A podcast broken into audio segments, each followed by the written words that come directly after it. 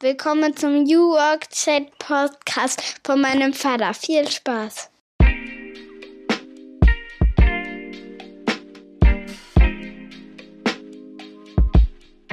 Damit moin moin und schöne Grüße aus Rostock City. Herzlich willkommen zurück zum New Work Chat Podcast.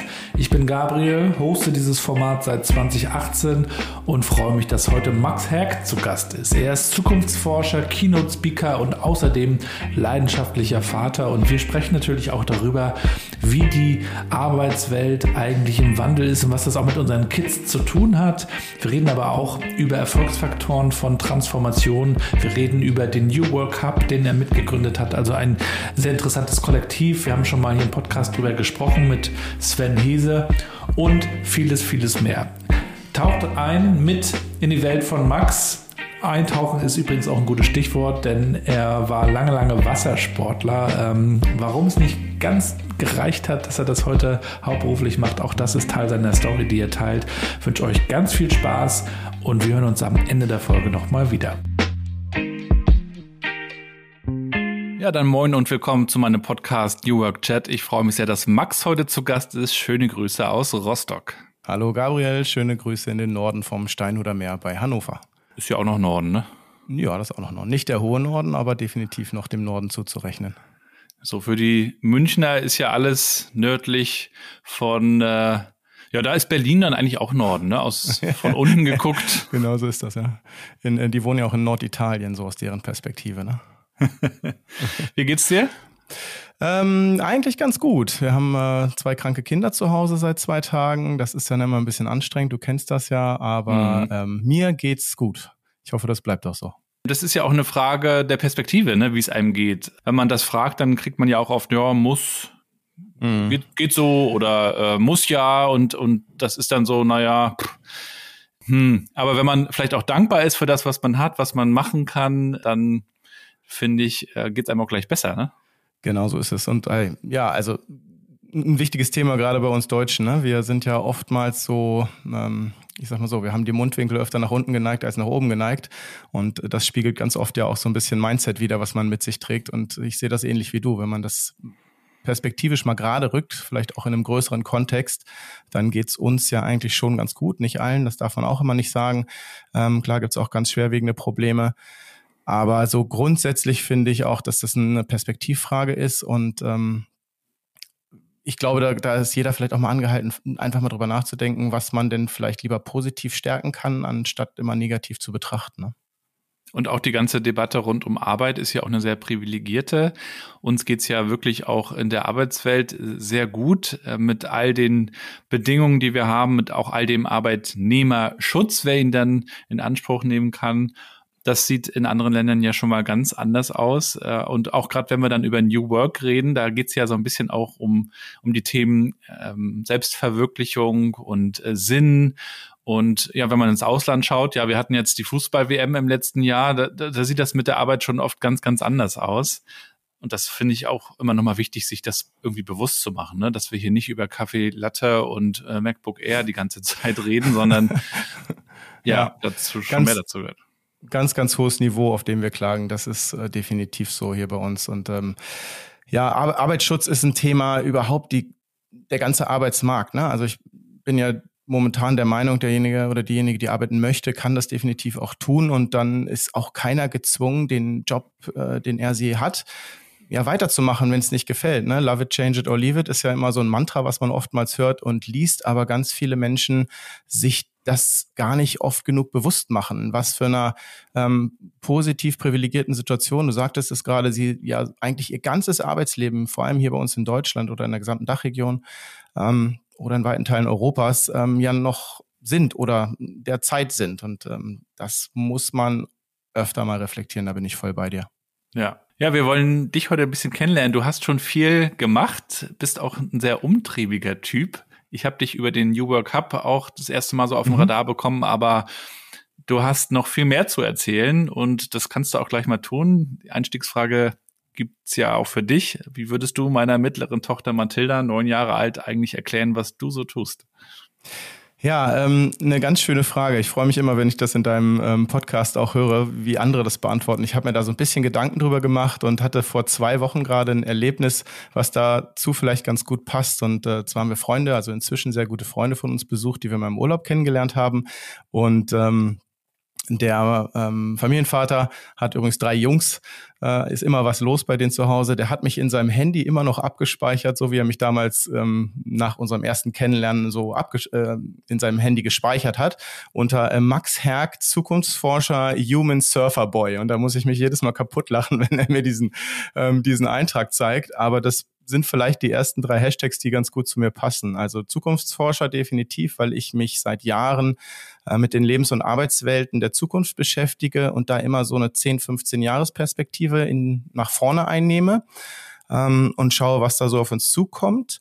Dann definitiv das Human oder auch äh, Humanismus, also wenn ich irgendwie die Möglichkeit habe, dann versuche ich immer Menschlichkeit in den Vordergrund zu rücken, weil ähm, noch sind die meisten von uns wirklich äh, alle komplett menschlich, keine Cyborgs, also mit technischen Mitteln unterstützt. Gibt's auch schon welche, aber ähm, das Menschliche, was uns auszeichnet, das ist mir unheimlich wichtig. Ne? Ich habe ja auch so ein, so ein Zukunftskredo für mich mal, so ein Mantra, was ich mir oft sage, wir haben viel mehr Technologie in der Zukunft, aber umso wichtiger ist es, dass wir noch mehr Menschlichkeit in den Vordergrund rücken. Dann das äh, Surferboy, ja, da muss ich mal schmunzeln, weil das natürlich eine Schublade aufgrund meines, meines Hobbys, äh, was ich schon seit der Kindheit habe, eine Schublade ist, in die ich immer ganz gern so gepackt werde. Auf der anderen Seite beschreibt es mich auch ganz gut, weil mir das Element Wasser unheimlich wichtig ist. Ich surfe, segle, schwimme, fahre Wakeboard, habe irgendwie mein Leben lang schon Fernweh und fühle mich mitunter am Wasser einfach am wohlsten. Deshalb passt es ganz gut. Dann definitiv noch Hashtag New Work als viertes. Ähm, du sagtest es gerade, ähm, ich bin ja auch im New Work Hub als einer der Mitgründer tätig was ich so ein bisschen auch als mein Vehikel sehe, um die Zukunftsthemen, die mich als Zukunftsforscher treibe, so ins Hier und Jetzt verorten und bringen zu können. Und dann ähm, definitiv noch ähm, Hashtag Family First, weil ich für mich irgendwann mal die Entscheidung getroffen habe, dass mir das Thema Familie, vor allem meine eigene Familie, unfassbar wichtig ist und da ähm, ich immer irgendwie eine Vereinbarkeit haben muss zwischen Job und ähm, dem Familienleben. Das muss ich meiner Meinung nach für mich ähm, gegenseitig bestärken. Dann fühle ich mich am besten. Dann merke ich auch, dass ich ähm, als meine Rolle als Vater, als als Mann, als Ehemann am besten einnehmen kann und ähm, versuche aber auch ganz klar sehr viel Familienzeit ähm, mir in meinem Leben zu schaffen und möchte eben auch so mit klassischen Rollenbildern brechen. Ne? Ich finde, der Vater muss nicht nur der Ernährer sein. Äh, das kann genauso gut eine Frau heutzutage vielleicht besser denn je erfüllen, wenn das Paar das denn gemeinsam möchte. So, ja, da hast du gleich äh, die, die Antwort auf die zweite Frage genutzt, um die erste zu beantworten. Das passt aber auch sehr gut, äh, weil man kann ja den Kindern auch mit Hashtags sehr schön erklären, was man so macht. Ja. Das verstehen sie wahrscheinlich sogar noch viel, viel besser, denn sie wachsen ja mit äh, digitalen Medien auf und dazu gehören natürlich auch die Hashtags. Äh, den Älteren muss man manchmal noch erklären, dass das keine Drogen sind. den Jüngeren ist es selbst erklärend. Aber lass noch mal über Kinder und Kindheit äh, mhm. sprechen. Mhm. Du hast ja schon ein bisschen erzählt eben von Wasser und Surfen und Zukunft ja auch. Was würdest du sagen, welcher der Hashtags hat dich als erstes begleitet oder war dir als erstes wichtig so in deiner Kindheit? Ähm, vielleicht sogar Familie, ähm, mhm. weil ich äh, bin doch in einer Familie groß geworden, die ähm, mir sehr wichtig war. Ich habe eine ganz schöne Kindheit gehabt, so in, in meinem rückblickenden Erwachsenenalter betrachtet ähm, und habe da aber auch, glaube ich, ganz viel Prägung gekriegt. Ne? Meine Mutter ist ähm, äh, Lehrerin gewesen äh, ihr ganzes Erwerbsleben und mein Vater war Selbstständiger und das ähm, ist ja so ein ja, so viel mehr Gegensätze ähm, gibt es, glaube ich, kaum als der, der sichere Beamtenstatus und dann so ein Selbstständiger, der auch sehr viel probiert hat. Ähm, und ähm, mal das sehr gut gelaufen ist, mal aber auch nicht so gut gelaufen ist. Und ähm, ich aber trotzdem das Glück hatte, dass meine Eltern sehr viel Wert darauf gelegt haben, auch mit uns Zeit zu verbringen. Und ähm, äh, das Thema Familie mir einfach schon mal wichtig ist. Ich habe einen Bruder, ähm, sechs Jahre jünger, äh, mit dem ich auch ein sehr gutes Verhältnis habe. Und das zieht sich eigentlich so durch die gesamte Laufbahn durch. Und da hatte ich das große Glück, dass ich eben auch ähm, sehr viel probieren durfte, glaube ich. Ich habe ganz viel Sport probiert in meiner Kindheit und in meiner Jugend und bin dann irgendwann eben beim Surfen so als das, was mich geprägt hat über die Jahre, ähm, hängen geblieben. Mhm. So. Und das ermöglichst du dann bestimmt auch deinen Kids, also wenn, wenn das Interesse da ist, Hoffentlich. Es ist natürlich ja. mehr cool, wenn man so die Interessen teilt. Ne? genau. Ja, wir gucken mal. Also ähm, unser äh, Sohn, der ist jetzt sechs, der spielt jetzt seit einem Jahr Fußball. Das habe ich früher auch gemacht. Deshalb kann ich das ganz gut nachvollziehen, was für eine Leidenschaft er äh, da entwickelt. Er hat jetzt aber tatsächlich ähm, im letzten Urlaub, den wir auf Teneriffa jetzt im Winter verbracht haben, auch mal angefangen, Bodyboarden zu gehen, obwohl er noch nicht mal richtig schwimmen kann, aber das im seichten Wasser mit so leichten Wellen. Und er hat da sehr viel Spaß dran gehabt. Deshalb hoffe ich natürlich, dass er irgendwie auch Spaß daran hat und ähm, gut, unsere Tochter ist mit zweieinhalb noch ein bisschen klein, aber die äh, findet es zumindest sehr spannend, was der Papa da macht. Und äh, ja klar, ich fände es cool, wenn die alles ausprobieren, aber ich fände es noch cooler, wenn sie Dinge machen, die sie glücklich machen. Das mit dem Ausprobieren ist ja eine wichtige Sache in der Arbeitswelt. Also mit Sicherheit auch eine Zukunftskompetenz, ob man es jetzt Neugier nennt oder es hat auch mit Kreativität zu tun. Und daher auch eine wichtige Sache, finde ich, für unsere Kinder, dass man sie eben auch Dinge ausprobieren lässt, damit die eben auch herausfinden, was, was sie nicht wollen. Ja, man mhm. muss ja auch ein bisschen nach dem Ausschlussprinzip vorgehen, wenn man, wenn man so ein New Work für sich selbst entdeckt, was will man eigentlich wirklich, wirklich, dann muss man, glaube ich, auch ein paar Erfahrungen machen, um zu schauen, das ist es eher nicht. Aber mit dem Ausprobieren ist das ja auch so eine Sache. Also ich weiß nicht, wie du das so erlebst, aber die Zeit ist ja sehr schnelllebig und es wird sehr schnell ähm, weitergeblättert oder geswiped, könnte man auch sagen, so mhm. Tinder-mäßig. Ja, das gefällt mir gerade nicht, ich mach weiter. Oder ich äh, scroll weiter im Newsstream und ich beschäftige mich gar nicht länger mit einem Thema. Und da sehe ich zumindest die Gefahr, dass man gar nicht so in die Tiefe mehr kommt und dass die Kinder das auch gar nicht so kennenlernen. Also wir hatten das ganz praktisch, dass unsere Große dann Keyboard lernen wollte und wir haben ja auch ein Keyboard organisiert, mhm. äh, über Kleinanzeigen Klar, eins, ja. eins gekauft, okay.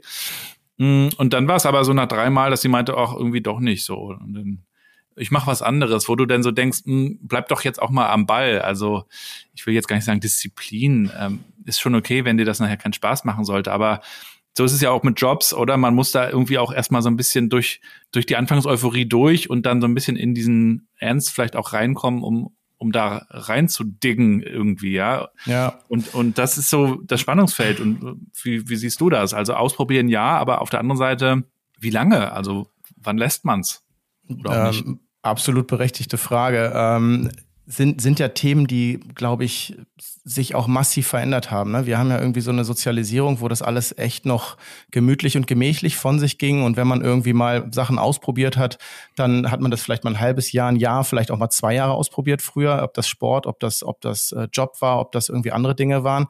Ähm, aber klar, durch diese schnelllebige Zeit, ähm, die wir ja auch im Alltag erleben, aber die vor allem unsere Kinder erleben, ist das mit Sicherheit eine ganz riesengroße Herausforderung. Und ich glaube, ich kann die Frage gar nicht so abschließend selbst für mich nicht mal beantworten, was da, ähm, was da alles noch kommen muss. Aber es ist eine riesengroße Aufgabe von uns Eltern natürlich, aber auch vom ganzen System, dass man da irgendwie zum einen Räume schafft, die das Ausprobieren zulassen, zum anderen aber natürlich auch irgendwie ähm, in der Sozialisierung der heranwachsenden Menschen irgendwie ähm, das Thema ganz präsent auch für, für sich selbst erstmal hat, ja, als, als pädagogischen Auftrag. Ähm, wie geht man damit um? Ja klar, die schnelllebige Welt im Digitalen, es wird weitergeswiped, es wird geskippt, es wird ein Video gestartet, gefällt mir nicht, nächstes.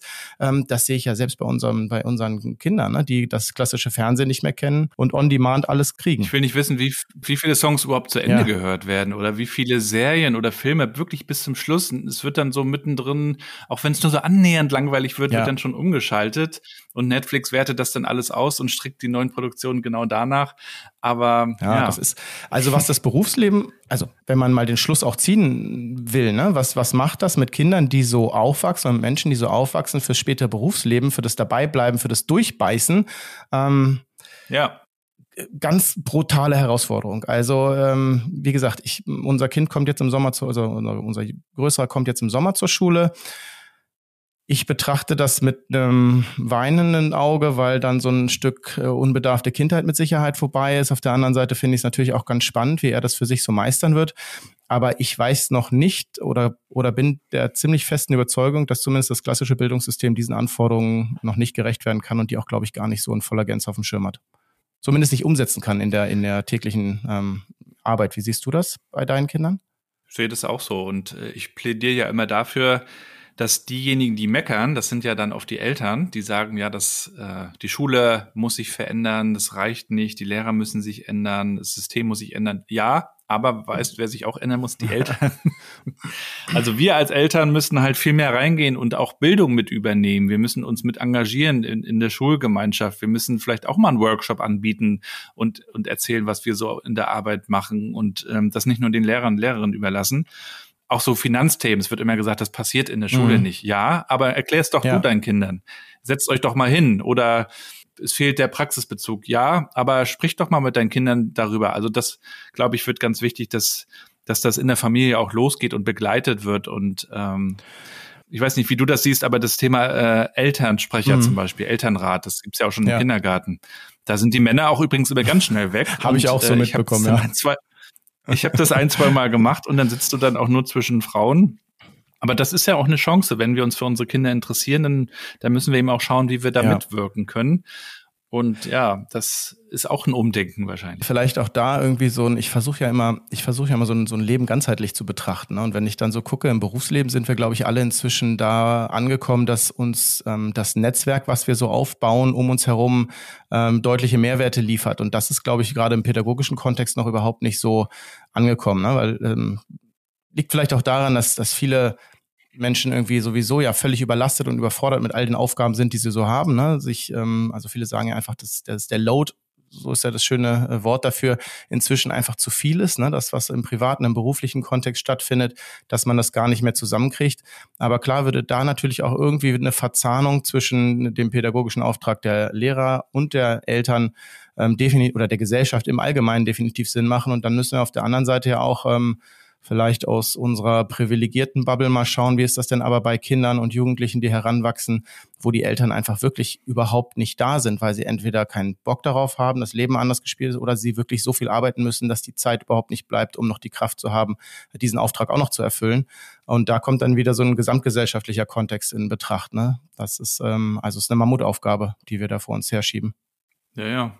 Also die Kinder nicht nur in dem Stoff zu begleiten, also Hausaufgaben und so weiter, sondern sich überhaupt mal Gedanken zu machen, was, was wird wichtig sein zukünftig und was kann ich als Vater, Mutter dazu beitragen, dass meine Kids das irgendwie lernen oder verstehen oder sich dazu Gedanken machen. Ne? Und da bin ich eben auch gespannt. Kommen wir noch mal zu mhm. dir. Du hast also jahrelang auch als Wassersportler gearbeitet, kann man das so ja, sagen? Ja, so, Kannst du so, so, so äh, kann man das ungefähr ausdrücken. Genau, ich habe ja ähm, ähm, den Windsurf-Sport irgendwann mal für mich so als meinen Sport entdeckt und bin da relativ schnell auch als ähm, heranwachsender Jugendlicher gut geworden. Hatte dann irgendwie mit 14 meinen ersten Sponsorenvertrag und bin dann irgendwie äh, mit 15 habe ich angefangen, nationale Wettkämpfe zu machen und bin dann relativ schnell auch international Wettkämpfe gefahren.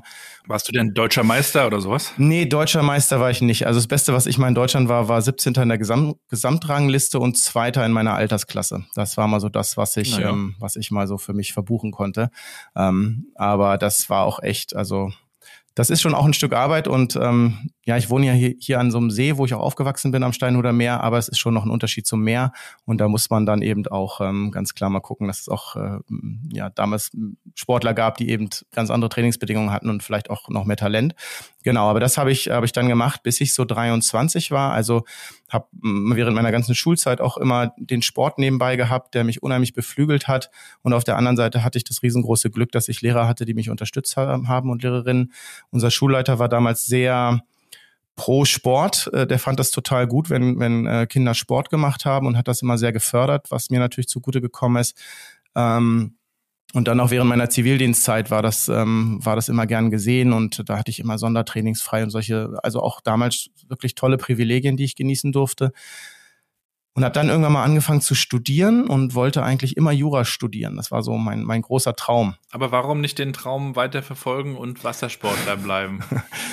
ähm, hatte, hatte ich natürlich auch. Ähm, aber ich hatte immer so ein, ich hatte irgendwie damals so ein, so ein, so, ein, so ein Cut in mir selbst, in meinem Denken. Auf der einen Seite wollte ich unheimlich gerne so eine berufliche Karriere, wie man das immer schon im Kopf hatte, mal anstreben. Das hatte ich irgendwie ganz früh. Ich kann, kann dir überhaupt nicht sagen, warum das so war, weil ähm, meine Eltern mich in die Richtung überhaupt nicht gepusht haben. Die haben haben alles immer gesagt, ja, mach doch, probier, probier aus, so wie, wie es dir Spaß macht. So, das war, ich konnte alles machen, aber hatte da keine vorgegebene Richtung. Aber ich hatte immer so dieses, du willst das mit dem Sport machen, aber ich habe irgendwo auch natürlich gemerkt, wo meine Grenzen waren. Ne? Das ist schon so, dass, also dann bist du irgendwie 19, 20, hast Abi und alle anderen gehen studieren, dann überlegst du dir, okay, eigentlich wolltest du auch immer studieren und dann habe ich eben gesagt, ja, Jura war von dem, seitdem ich zwölf war, glaube ich, mein Traum. Habe das angefangen, habe ganz schnell gemerkt, das ist es überhaupt nicht. Das ist viel zu theoretisch. Ich will doch lieber surfen. Dann habe ich nochmal alles auf Surfen gesetzt und habe dann auch an äh, insgesamt drei Weltmeisterschaften teilgenommen, was natürlich eine Wahnsinnserfahrung auch ist, sich da hinzukämpfen und hochzubeißen. Ähm, also über die eigenen Grenzen vor allem. Ne? Nicht mal das, das, das Konkurrieren ist in dem Sport gar nicht mal so hart. Das sind wirklich die eigenen Limits, die du so pushen musst, ähm, was natürlich super Learnings sind. Für die Arbeitswelt, ja. Also was hast du da mitgenommen? Ja was ist wichtig, auch um Karriere zu machen, um erfolgreich zu sein im Job, könnte man ja sagen. Ja, du, das müsst du vielleicht andere fragen. Ähm, ich habe ja Karriere irgendwann anders für mich definiert ähm, und Erfolg auch. Aber so aus dem Sport. Ja, du warst ja, ja erfolgreich ja. im Sport. Äh, genau, aus der Perspektive schon. Ja, definitiv, aber auch das, was wir eben schon hatten, ne? das Durchhalten, dass sich das probieren, probieren, probieren. Wenn du nicht mit einem wahnsinnigen Talent gesegnet bist, dann musst du ja Bewegungsabläufe mehrere hundert Mal machen, bis die wirklich so drin sind, dass es dann auch leicht aussieht und ähm, auch ein Automatismus erzeugt ist, der das Ganze immer wieder gelingen lässt. Und das ist natürlich dieses Durchhaltevermögen, ähm, dann auch Resilienz, also Widerstandskraft, ne, mit, mit ähm, Niederschlägen irgendwie umgehen zu können und irgendwo aber auch so ein offenes Mindset zu haben, ich äh, zu sagen, ich, ich, ich will das, ich, ich möchte das gern schaffen und ich muss mir jetzt eigene Mittel und Wege suchen, um das hinzukriegen. Und das sind schon mit Sicherheit Komponenten, die mir ganz viel geholfen haben, auch in meinem ähm, Erwachsenenleben. Ähm, für die Karriere mit Sicherheit förderlich, ähm, aber auch um sich klar zu sein, dass man irgendwie mit der mit der eigenen Willenskraft und mit ganz viel Mut und ähm, und Durchhaltevermögen einfach auch Dinge schaffen kann, ne, die man sich vielleicht sonst gar nicht erträumt hat und die auch am Anfang überhaupt nicht leicht erschienen. Ich glaube, Ehrgeiz ist da eine ganz wichtige Sache. Ähm, wir haben das Thema gerade mit unserer großen Tochter. Die hat schon so ein paar Sachen hier ausprobiert und äh, da würden meine Frau und ich uns manchmal wünschen, dass sie mehr Ehrgeiz hat, auch in der Schule oder mhm. auch in anderen Themen. Kann man aber nicht erzwingen, kann man jetzt auch nicht sagen, sei jetzt ehrgeizig, genauso wenig wie sei kreativ. Aber wie kann man, was kann man dafür tun, dass Ehrgeiz gefördert wird? Also sagen wir vielleicht auch in, in der Arbeit, im Team, vielleicht bin ich auch eine Führungskraft kann ich da was mhm. dafür tun?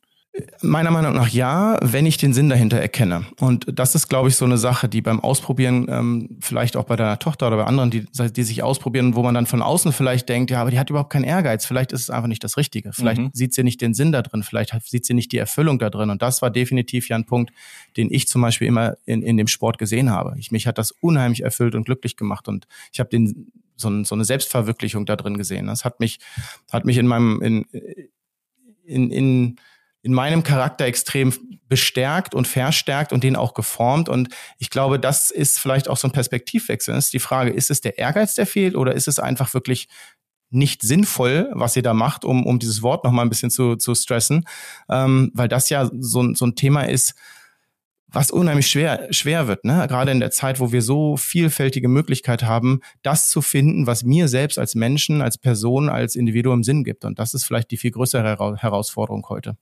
Also müssen wir schauen, was wir rausnehmen, was stört oder dass, dass es besser matcht, also dass, dass die Leute am Ende das, was wir ja auch in der New Work-Diskussion sinnstiftende Arbeit nennen, dass mhm. sie das erleben können, ja. Und ja. Du kannst ja auch nochmal erzählen, wie du eigentlich zu diesem ganzen Thema New Work auch gekommen bist über deine Station. Ja, gerne. Nur ein Punkt vielleicht dazu noch, weil du es gerade sagtest, ne? um zu erkennen. Also ähm, ich, ich handle ja oft auch nach dem Credo und das ist auch was, was ich in Workshops immer versuche weiterzugeben oder in Transformationsprojekten, die wir auch mit Unternehmen machen.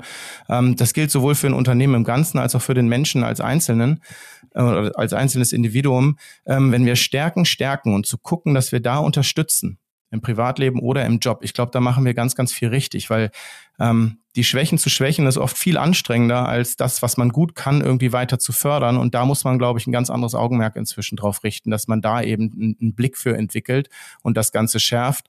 Und natürlich Störfaktoren oder richtige Painpoints, die muss man, also Hindernisfaktoren, die muss man versuchen irgendwie wegzukriegen. Ne? Aber wenn wir uns auf Stärken konzentrieren, machen wir, glaube ich, ganz viel richtig. Mhm.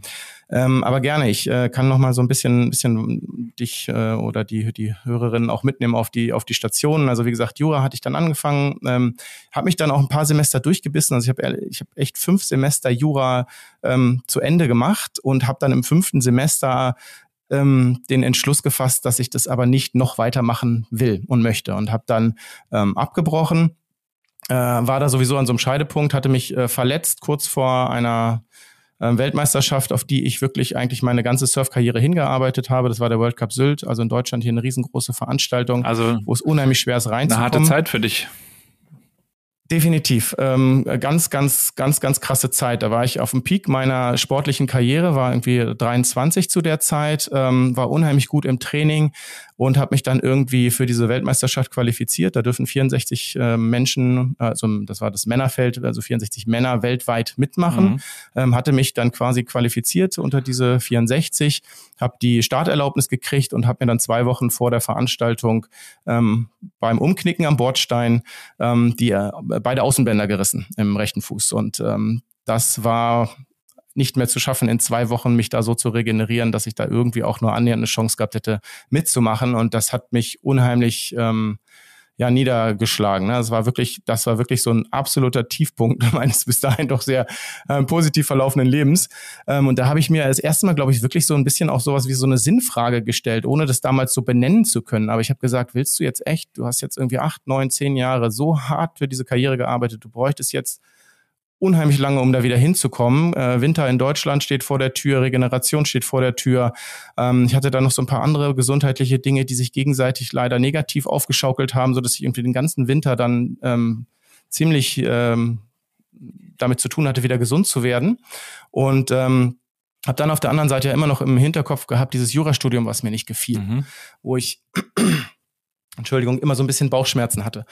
Und ähm, habe dann aber ein Angebot gekriegt, ein duales Studium zu machen und habe dann gesagt, ach komm Junge, du bist jetzt 23, äh, du musst jetzt mal was Vernünftiges machen, du gehst jetzt ins, in die Finanzwelt und ähm, im Immobiliensektor war das damals und machst ein duales Studium.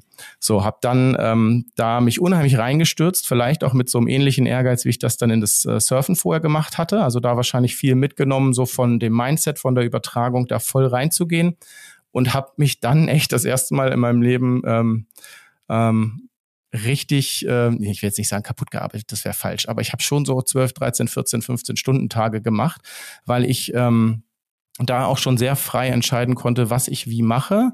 Hatte einmal in der Woche dann ähm, quasi diese Berufsakademie, ähm, zu der ich dann äh, gegangen bin, um dann auch irgendwann Abschluss in der Tasche zu haben und habe das dann drei Jahre gemacht, habe da ähm, dann aber auch gemerkt, ja, höher, schneller, weiter ist nicht 100 Prozent mein Ding in diesem beruflichen Kontext da in der Finanzwelt ähm, und habe dann glaube ich, am Tag meines Abschlusses, als ich den in der Tasche, in der Tasche hatte, gekündigt. Und ähm, ja, hatte aber in der Zeit natürlich die Windsurf-Karriere an den Nagel gehängt. Ähm, in der rückschauenden Perspektive viel zu früh, weil 23, hallo, das ist so jung.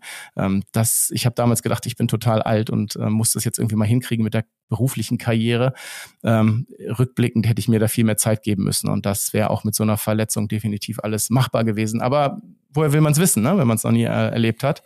Und ähm, genau, bin danach, ähm, habe ich nochmal ein Fernstudium gemacht an der Fernuni Hagen und im Bereich Bildungswissenschaften. Und ähm, weil ich in dem, ähm, in dem Bachelor of Finance so einen ähm, Schwerpunkt auch ein halbes Jahr im ähm, HR-Bereich hatte und das hat mich unheimlich interessiert. Was passiert da mit dem Menschen? Was, wie tickt der Mensch? Was macht das soziologisch mit uns als Gesellschaft?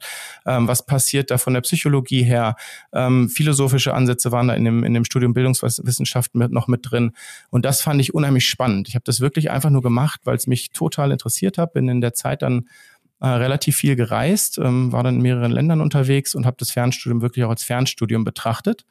Und es war damals noch so mit ähm, mit Briefen und Paketen hin und her schicken. Ne? Das war äh, noch nicht so mit Internet so viel. Das papierhafte Remote. Klausuren. Wie das bitte? papierhafte Remote. Ja, das war total super. Läufst du immer mit so Aktenordnern durch die Weltgeschichte und dann musst du immer noch äh, extra Kilos mitschleppen, weil du sowieso so wenig Freigepäck hast. Ähm, genau, und ähm, das war aber, war aber eine spannende Erfahrung und bin danach dann, als ich dann wieder in äh, Deutschland war, habe ich dann eine Vertriebsposition ähm, bei einem großen Getränke, österreichischen Getränkehersteller angetreten und habe dann da zwei Jahre Vertrieb gemacht. Also von der Immobilienbranche hin zum oder Finanzvertrieb hin zum äh, Getränkevertrieb. Und ähm, durfte da aber auch ganz unterschiedliche Führungspersönlichkeiten kennenlernen. Meine erste Führungskraft war ein unheimlich toller Mensch, der mir, glaube ich, auch ganz viel ähm, beigebracht hat, von dem ich wirklich lernen konnte. Der hat sehr auf Augenhöhe agiert und hat mir so auch die Grundzüge, von dem wie ich heute auch Führung ähm, schätze, irgendwie mitgegeben. Und ähm, der musste dann aber leider irgendwann das Unternehmen verlassen und dann kamen so innerhalb dieser zwei Jahre drei Führungskräfte. Ähm, ja, ähm, ne? ähm, mhm. die halt Führung definitiv äh, nicht so schlau gemacht haben wie die erste Führungskraft, die ich mhm. hatte, um das mal vorsichtig zu formulieren. Was hast du da gelernt über Führung? Da habe ich vor allem gelernt, wie man es vielleicht nicht machen sollte. Ja, also dass die Brechstange und das ähm, von oben herab und äh, die die permanente Erwartungshaltung definitiv nicht so effektiv bei mir funktioniert haben, zumindest ähm, wie das äh, menschliche Miteinander, das ähm, Anleiten und ähm, ja vielleicht auch beibringen, was was meine erste Führungskraft da gemacht hat. Und das war natürlich aus der Perspektive auch mit diesem Studium irgendwie im Hintergrund ganz krasse Schritte, die ich dann für mich irgendwie so selber verortet habe und dann irgendwie gesagt habe.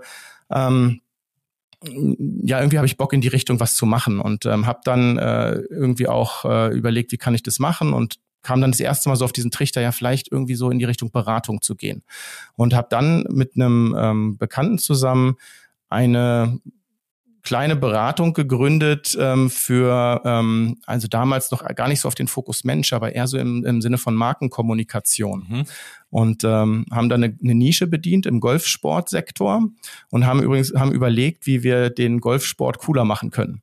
Ich hatte das so über meine ganzen Reisen kennengelernt und hatte das immer so als in Deutschland als sehr elitären Sport wahrgenommen und im Ausland wird das zum Teil viel lockerer gehandhabt. Also in Australien beispielsweise, da kann man schon immer irgendwie mit, also nicht auf alle Plätze, aber in viele Plätze so mit Flipflops und Boardshorts ne? und Golf spielen. Das fand ich unheimlich cool und es hat Spaß gemacht.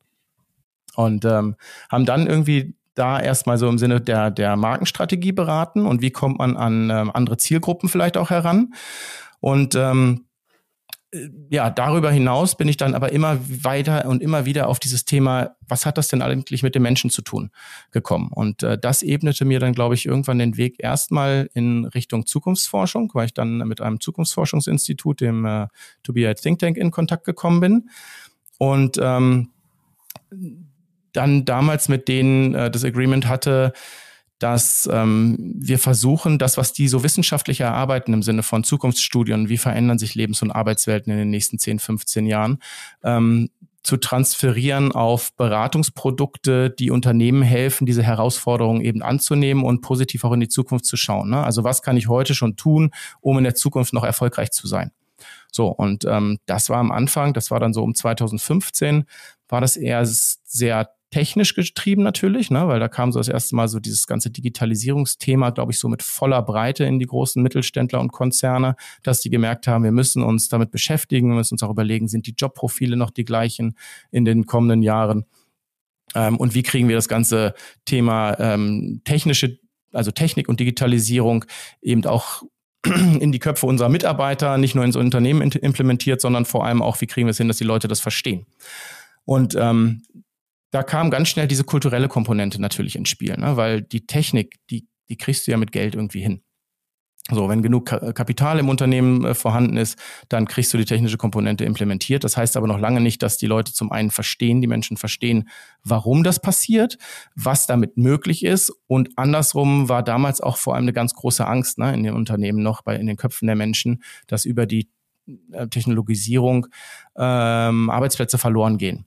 Ne, was ja natürlich mitunter der Fakt ist. Aber es heißt auf der anderen Seite ja immer, dass es Chancen und Möglichkeiten gibt, ähm, unsere menschlichen Komponenten oder, oder, oder menschlichen Fähigkeiten, ich will es gar nicht Komponenten, ist viel zu technisch, ähm, unsere menschlichen Fähigkeiten einzusetzen.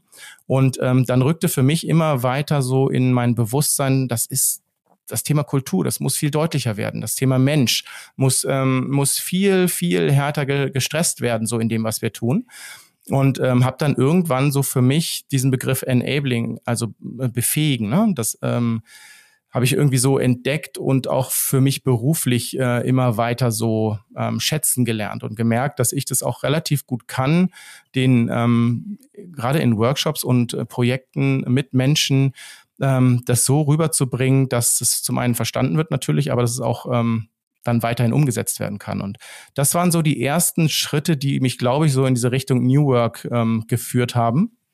Äh, aber immer eben ähm, mit, dem, mit dem Hintergrund, das Thema New Work als Vehikel zu sehen, um eben diese Herausforderungen, die da auf uns zukommen, meistern zu können.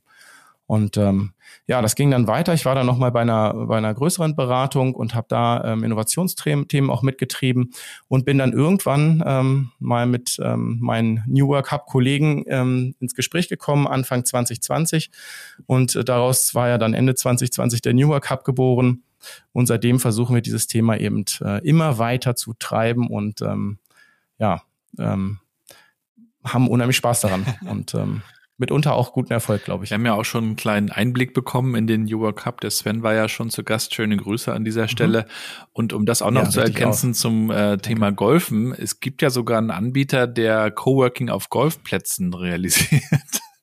Also ja, die Arbeitswelt ich, schlägt Blüten. Habe ich mitgekriegt. Ja. Ähm, ist ein ehemaliger Kunde von, von mir sogar, ja, der das anbietet. Ja. Das habe ich auch neulich mal, ähm, neulich mal mitbekommen. Und aber ganz schwierige Branche, ja. um da, also auch sehr veränderungsresistent zum Teil.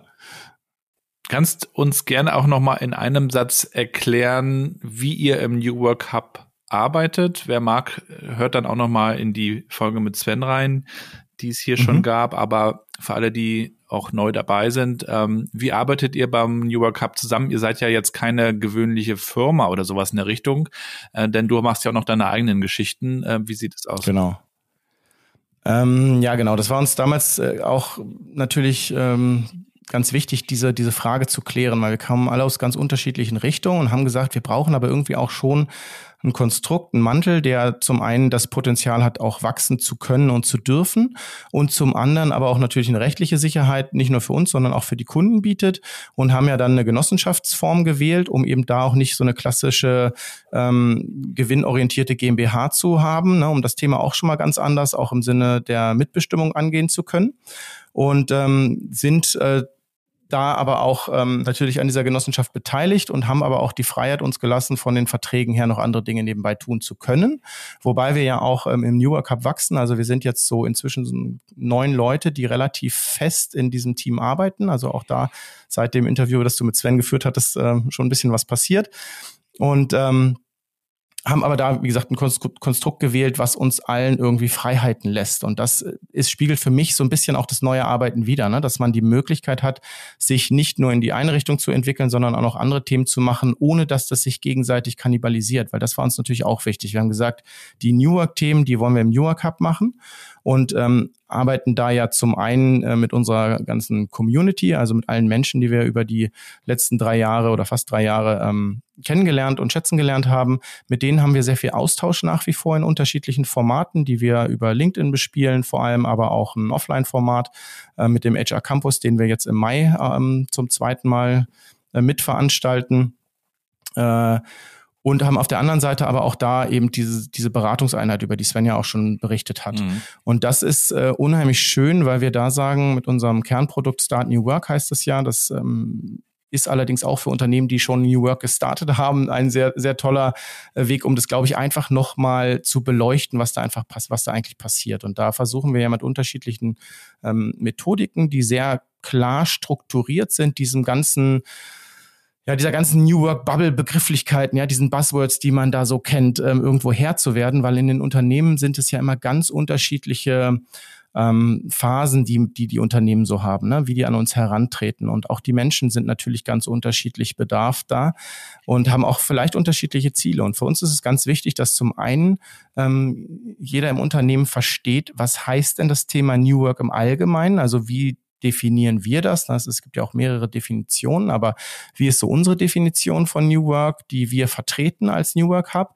und auf der anderen Seite auch die immer eine Möglichkeit haben, das eben so in ihrem Unternehmenskontext zu verorten, dass es ihnen ähm, Chancen bietet, da was mitzunehmen.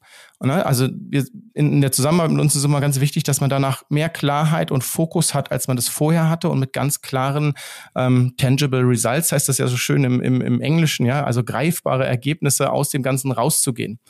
Uh, und uh, da hatten wir gerade neulich eine ganz, ganz schöne Anekdote am Rande. Da waren wir in einem, in einem Workshop mit einem Mittelständler und nach dem ersten Tag kam die Geschäftsführung so nach dem offiziellen Schluss also drei Menschen waren das, kamen auf uns zu und sagten, sag mal, wir haben jetzt so viel hier aufgemacht, wir haben hier ganz, ganz viele offene, naja, Baustellen. Ähm, kriegen wir das denn morgen hin, dass wir da auch mit dem Ergebnis rausgehen? Weil ich habe das Gefühl, oder wir haben das Gefühl, dass die Leute noch, die sind ja ganz, ganz verwirrt. So, die wissen ja gar nicht so, wo das hingehen die soll. Das so viele Fragen, spannend, ne? aber ist jetzt alles offen. Ja, wieder. genau mhm. so. So, ähm, aber das, das geht natürlich nur, wenn wir einfach mal auch mal bohren, ne? wenn wir einfach mal ganz viele verschiedene Baustellen aufmachen. Ja, wir haben ja so ein, so ein äh, arbeiten ja damit so ein, so ein Tool, Kultur Explorer, wo wir einfach mal gucken, welche Dimensionen gibt es denn da überhaupt und wo steht ihr heute? Ja, wie ist der Stand, wie ist der Status quo und dann auf der anderen Seite zu gucken, wo wollt ihr denn überhaupt hin und wie schaffen wir das? Und das Schöne daran war wirklich, dass wir das nach diesen zwei Tagen, die dann auch danach nochmal zu uns kamen, es war so ein bisschen so witzig, weil die nochmal so mit uns in Klausur gegangen sind, so im Geheimen. Ähm, danach aber gesagt haben, okay, das, das ist unheimlich bemerkenswert, wie wir es dann doch geschafft haben, diese unterschiedlichen Interessengelage im Unternehmen, und das haben die, damit haben die halt so ganz große Probleme vorher gehabt, übereinzubringen und dann mit einem ganz klaren Fokus rauszugehen und die nächsten Schritte greifbar zu haben. Und das, das ist immer unheimlich dankbar, finde ich, wenn wir das schaffen, ähm, dieses Thema begreifbar zu machen und das Thema eben nicht als Allheilmittel ähm, darzupreisen, sondern als Möglichkeiten eben Herausforderungen im Unternehmen ganz anders vielleicht mal angehen zu können. Mhm. Und das ist so, so ein bisschen das, glaube ich, was uns auch treibt, wo wir einfach merken, ähm, das macht nicht nur uns Spaß, sondern bringt vor allem echten Mehrwert ähm, in der heutigen Zeit. Weil ich glaube, das, was so in der Zukunft noch kommen wird, das spüren die Unternehmen natürlich inzwischen mehr als ähm, zu dem Zeitpunkt, wo ich damals angefangen habe, nicht so mit der Zukunft zu beschäftigen. Aber es ist natürlich eine noch größere Herausforderung, weil die Einschläge zum Teil härter werden, sage ich mal, ja, oder die die ganzen äh, Themen auf einmal vielfältiger werden mit allem, was vielleicht noch so global um uns herum passiert. Ne?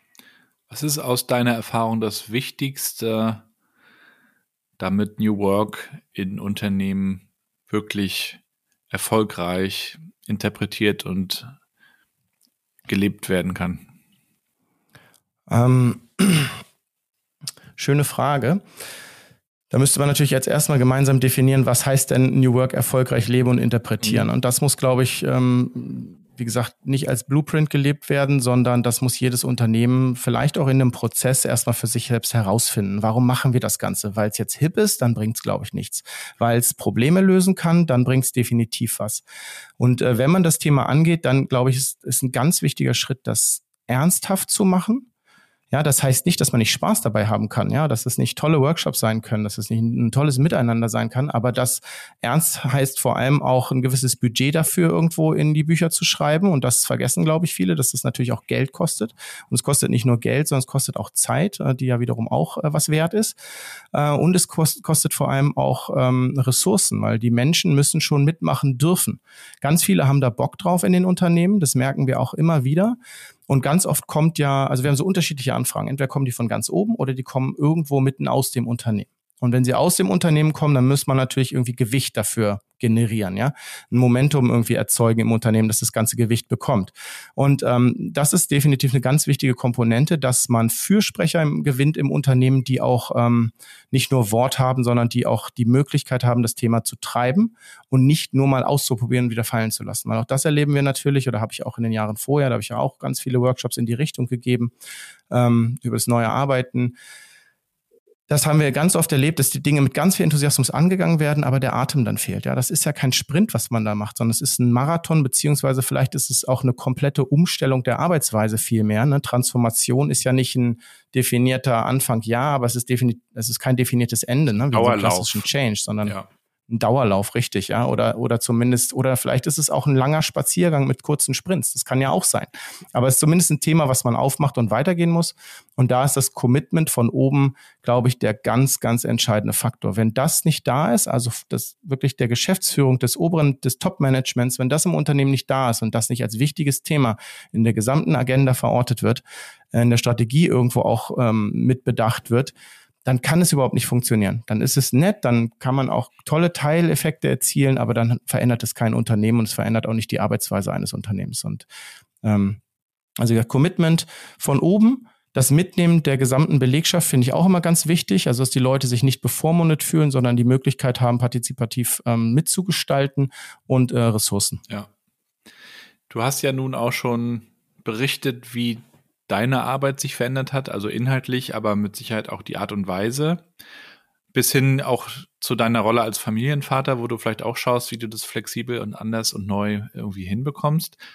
Äh, jetzt bist du ja auch jemand, der sich mit der Zukunft beschäftigt. Ähm, wie erwartest du denn deine eigene Zukunft der Arbeit? Äh, was glaubst du, wie wirst du 2030 arbeiten? Wie viel wirst du noch arbeiten? Ähm, wie, wie stellst du dir das vor? Ja, die, die Frage stelle ähm, ich mir nicht nur alleine, die stelle ich mir auch ganz oft mit meiner Frau auch. Ähm, also wir versuchen das immer sehr gemeinsam zu beleuchten. Ähm, und es ist hochinteressant, weil meine Frau ist seit über 14 Jahren in einem Konzern, also auch äh, da sehr gegenteilig zu dem, was ich mache, wobei sie momentan noch in Elternzeit ist, aber äh, das Arbeiten ja auch ganz anders kennengelernt hat. Aber auch der Konzern verändert äh, sich. Wie ich meine eigene Arbeit sehe, ich hoffe, ganz ehrlich, ähm, ungefähr so, wie ich das jetzt schon tue seit den zwei, drei Jahren, so wie ich das für mich hingekriegt habe, vielleicht in einigen Dingen noch ein bisschen optimierter weil auch ich mich natürlich damit beschäftige, was kann ich ähm, technisch lösen, ja, was kann so ein Tool wie, was in aller Munde ist, ChatGPT für mich ähm, jetzt in meiner Arbeit ähm, mir vielleicht erleichtern, besser machen, vielleicht sogar noch fundiertere Ergebnisse liefern, äh, wie kann man das Ganze bewerten. Also definitiv noch mehr Einsatz von Technologie auch in meiner Arbeit ähm, sowohl in der Organisation meiner Arbeit als auch vielleicht im Research, weil ich glaube, wenn man solche Tools lernt, für sich einzusetzen, und sie schlau füttert, dann können die unheimlich mächtig sein und auch sehr viel Gutes ähm, mit sich bringen. Also ich bin da, bin da ja immer sehr, äh, stehe dahinter, dass man die Zukunft ja ganz äh, mutig positiv äh, betrachtet und die Chancen eher wahrnimmt, als irgendwie die Grenzen oder Herausforderungen als negativen Faktor zu bewerten. Ähm, und dann hoffe ich weiterhin, dass ich ganz viel mit Menschen reden darf und ähm, ich halte ja auch Vorträge, das macht mir unheimlich viel Spaß und ich merke auch immer, dass es dann doch sehr viel bringt, mit Menschen vor Ort zu reden. Ähm, mehr als das vielleicht noch remote zu machen, wobei das natürlich auch ganz gut funktionieren kann. Aber für meine eigene Arbeit, ich, ich fände es ganz cool, wenn das, wenn das ähnlich gestaltet wird. Vielleicht noch mit ein bisschen mehr, wie gesagt, ähm, Optimierung im Sinne von weiterhin Zeit zu haben, meine Kinder auch heranwachsen zu sehen. Und das ist mir unheimlich wichtig, ja, dass die wirklich einen aktiven Vater haben. Also aktiv nicht im Sinne davon, dass ich weiterhin auch ein bisschen Sport mache, sondern in meiner Vaterrolle, die aktiv unterstützen zu können in ihrem Heranwachsen und da eben auch solche Sachen, wie wir vorhin besprochen haben, ne, pädagogische Aufgaben zu übernehmen, menschliche Aufgaben zu übernehmen, denen irgendwie mh, hm, Ethik und Moral so mitzugeben, dass ich glaube oder meine, dass das ähm, vielleicht auch gemeinsam geteilten Werten dann entspricht und ähm, die wirklich zu, zu mündigen, äh, ja, selbstbestimmten, schlauen Wesen zu machen. Ähm, schlau sind sie eh schon. Ne? Die Kinder haben uns ja oft ganz viele Dinge voraus, die wir oft vergessen, aber ähm, ja, das, das denke ich für meine eigene Arbeit und natürlich das Thema New Work noch weiter zu treiben. Ich glaube, da sind wir noch lange nicht an einem Peak. Also auch wenn das zumindest in meiner und wahrscheinlich auch in deiner Bubble eine ganz, ganz große Rolle spielt, erlebe ich immer noch ganz viele Unternehmen, wo das nicht in den nächsten zwei, drei Jahren alles geklärt ist. Das dauert drei, vier, fünf, zehn Jahre. Ähm, aber allgemein zur Arbeitswelt ist es, glaube ich, so, dass da in den nächsten 10, 15 Jahren noch so viel an Geschwindigkeit aufgenommen werden wird was die technische Veränderung im Unternehmen angeht, ähm, dass das für viele noch nicht greifbar ist. Und das wird eine große Herausforderung in beratender Rolle sein. Das wird für die Unternehmen eine unheimliche Herausforderung sein, weil wenn wir jetzt erleben, ähm, wir sind jetzt da, dass viele Firmen verstanden haben, egal was sie, was sie so tun oder in welcher Branche sie tätig sind, dass sie ohne Automatisierung nicht mehr weiterkommen, ja, also Prozessautomatisierung, dass das Thema KI definitiv ähm, unheimlich äh, Gewicht haben wird.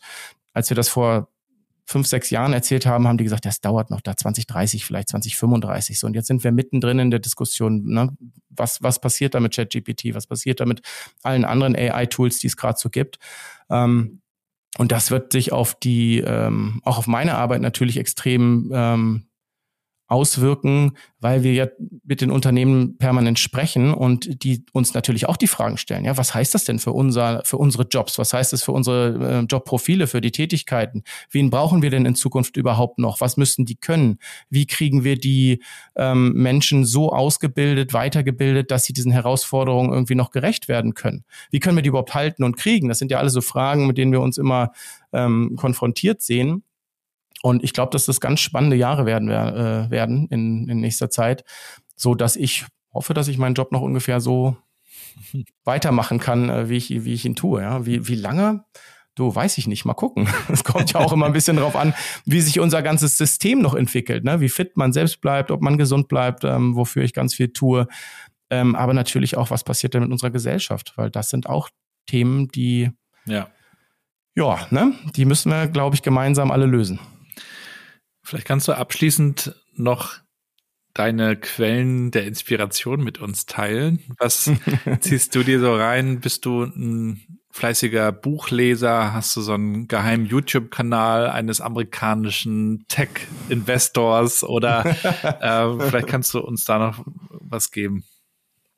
Ähm, also da wie, so wie in ganz vielen anderen Dingen, ich versuche da sehr, sehr breit mich aufzustellen, wenn ich das so machen will. Ich kann auch sagen, ich habe einfach unfassbar viele Interessen in jegliche Richtung. Ähm, natürlich versuche ich irgendwie Social Media äh, so, so für mich zu nutzen. Ich kann dir jetzt nicht sagen, was der beste Inspirationskanal ist, aber ich versuche schon schlau zu googeln. Ich versuche schlau das ist ja ähm, schon mal also gut. So mit Themen oder schlau zu ja, ChatGPT. oder schlau zu ChatGPT seit neuestem auch das natürlich. Das das mache ich auch. Ähm, aber ich versuche schon so die, die, die Kernfragen, ne? die Veränderungen, ähm, technische Neuerungen, ähm, Trends, die sich abbilden, äh, Themen, die ganz neu irgendwie aufpoppen in meiner Bubble, äh, zu suchen, zu recherchieren. Das versuche ich schon immer wieder zu machen, um da auch irgendwie so ein bisschen ähm, up to date bin ich wahrscheinlich eh, wenn ich weit, wenn ich so einen 10, 15 Jahres Horizont habe. Aber ich versuche natürlich auch zu gucken, wie verändert sich das Ganze. Ne? Was ist valide, was ist nicht valide? Ja. Ähm, was kann man auch sagen, kriegt wirklich irgendwann mal Gewicht und was sind so Trends, die ja nette Randerscheinungen sind, beziehungsweise so weit in der Zukunft liegen, dass sie noch nicht ähm, so große Auswirkungen haben. Was ich ähm, an Lesestoff immer versuche, also ich versuche sehr viel zu konsumieren. Ich lese extrem schnell, wenn ich lese, äh, weil ich immer versuche, so die Essenzen daraus zu kriegen. Ich höre ziemlich viele Podcasts, auch deinen seit langer Zeit. Das, ähm, immer das war wieder. auch die soziale erwartete Antwort. Natürlich, selbstverständlich, deshalb habe ich es genannt, aber ich höre natürlich auch gerade ähm, in, in dem Bereich New Work ähm, äh, noch andere, noch andere Podcasts, aber ich versuche auch immer so zu gucken, was, was, was passiert denn sonst noch so in der Welt? Ja, was gibt es so für Menschen, die, die ich interessant finde und sind die in irgendwelchen Podcasts? Also ich höre sehr viele amerikanische ähm, Podcasts, also aus dem, ja, oder englische Podcasts, aber meistens sind sie irgendwo aus Amerika und versuche mir dann aber auch natürlich immer irgendwie so einen Reim drauf zu bilden, wie wichtig ist das für uns, wie wichtig ist das für mich, für die Arbeitswelt was ich definitiv immer empfehlen kann, ähm, ist äh, so Richard David Precht, den, den schätze ich unheimlich. Ähm, da gibt's ja dieses Buch von ihm, was ich jedem empfehlen kann, Jäger, Hirten, Kritiker. Das ist, glaube ich, 2018 erschienen. Und ähm, was ich jetzt gerade lese, ist Freiheit für alle von Richard David Precht, wo er eben darüber redet, wie, das, ähm, wie die technologische Entwicklung dafür genutzt werden kann, dass wir Menschen mehr Freiraum haben, um uns in unseren menschlichen Fähigkeiten ähm, besser entfalten zu können. Da sind natürlich auch Themen wie Grundeinkommen dann da und ganz viele eine gesellschaftliche Fragestellung. Schließt ja ähm, auch das finde ich spannend. Friedrich Bergmann gewissermaßen an, ne? So ein bisschen philosophisch, äh, ja, genau, kann man, kann man den Anschluss betrachten. Ähm, klar, Friedrich Bergmann kam aus einer ganz anderen Zeit und hat aus einem ganz anderen äh, Kontext ähm, aus, der, aus der Automobilindustrie heraus ja diese ganzen Themen bearbeitet. Unheimlich wichtiger Vordenker, ganz klar. Ähm, aber ähm, für mich hat Precht oder macht es für mich sehr begreifbar. Also ähm, der hat für mich einen sehr großen Bereich, in dem er diese Veränderungen irgendwo einordnet und das also mich beflügelt es immer sehr, das zu hören, weil es ganz viel unterstützt von dem, wie ich denke. Ähm, aber eben ähm, ich es auch ganz gut finde, dass er halt Gehör hat. Ja. Ähm, das ist sowas, was ich, ähm, also ich versuche mehr zu lesen, aber ich muss auch echt sagen, ich habe viel zu wenig ähm, Zeit. Ich weiß nicht, ob es die Zeit, ja, Zeit definitiv, weil das ist ja so, ne? Dann fragst du mal, okay, willst du jetzt dich echt zurückziehen zu lesen, dann willst du doch nochmal mit den Kindern jetzt was machen. Ähm, und wenn das, wenn die dann im Bett sind, dann ähm, macht mich Lesen auch am Abend wirklich müde. Ja, das ja. muss ich auch sagen. Ich schlafe da immer sehr schnell bei ein, egal was ich lese. Wenn man die Kinder ins Bett gebracht genau. hat, dann noch lesen, also wenn du das schaffst, bist du ja schon gut. Ist brutal. ja, definitiv. Und dann liegst du irgendwie auf dem Sofa und dann hast du irgendwie noch so zwei Seiten und dann merkst du, wie dir die Augen zufallen. Ähm, aber das kann ich nur empfehlen. Also ja. ähm, ich finde ja auch dieses haptische Buch in der Hand haben noch sehr schön. Also ich lese zum Beispiel jetzt irgendwie nicht auf irgendeinem digitalen Tool, außer das, was ich im Internet lese. Das lese ich natürlich auf digitalen ähm, Devices, aber ich finde das haptische Erlebnis eines Buches immer noch was ganz Tolles. Ja, so geht's vielen, so geht's mir auch überwiegend. Ähm, ist auch einfach schön, wenn man sich das Buch dann so ins Regal stellen kann und sieht ja. die Farben noch und ähm, sieht schon toll hat, aus. Hat, hat schon was. ja, herzlichen ja. Dank, Max, äh, für den ich danke dir für deine Story, dass du die mit uns geteilt hast. Ähm, sehr bunt und das ist natürlich immer spannend äh, zuzuhören. Weiterhin viel Erfolg dir und viel Gesundheit. Das wünsche ich dir auch. Danke, Gabriel. Und bis bald. Ne? Ciao. Mach's gut. Ciao. Bis bald. Ciao.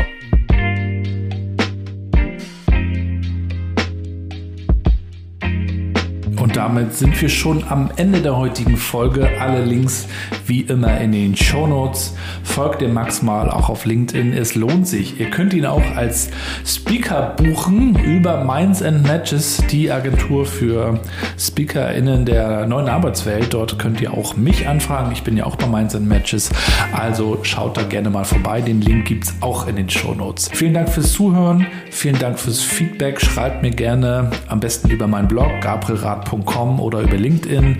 Schreibt mir also, wie es euch gefällt, wen ihr euch wünscht, ähm, was ihr euch für ein Thema wünscht. Alles ist möglich. Ich kann natürlich nicht alles umsetzen, aber vieles ist auch dadurch schon zustande gekommen tatsächlich. Und nochmal auch der Aufruf, ich würde in diesem Jahr gerne einen Live-Podcast machen auf einer größeren Veranstaltung. Das kann eine Messe sein, eine Konferenz. Wenn ihr da Ideen habt oder selber was veranstaltet, dann kommt gerne auf mich zu und dann lasst uns darüber mal sprechen. Man kann das Livestream, man kann viel machen. Ich hätte auf jeden Fall mal Lust drauf. Soweit erstmal von mir. Wir hören uns nächste Woche Freitag wieder mit einer neuen Folge und bis dahin wünsche ich euch erstmal alles Gute, bleibt gesund und bleibt connected.